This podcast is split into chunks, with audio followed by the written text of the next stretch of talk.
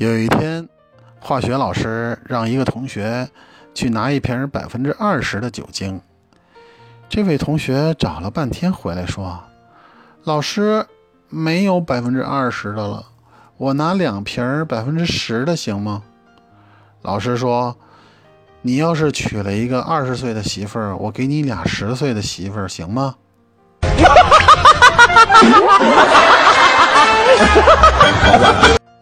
老师说，蚯蚓的生命力特别顽强，就算你把它切成两截儿，它也不会死。小明说：“不可能啊，我上次就把它切成两截儿，把它切死了。”老师问：“你怎么切的呀？”小明说：“我竖着切的。”滚出去！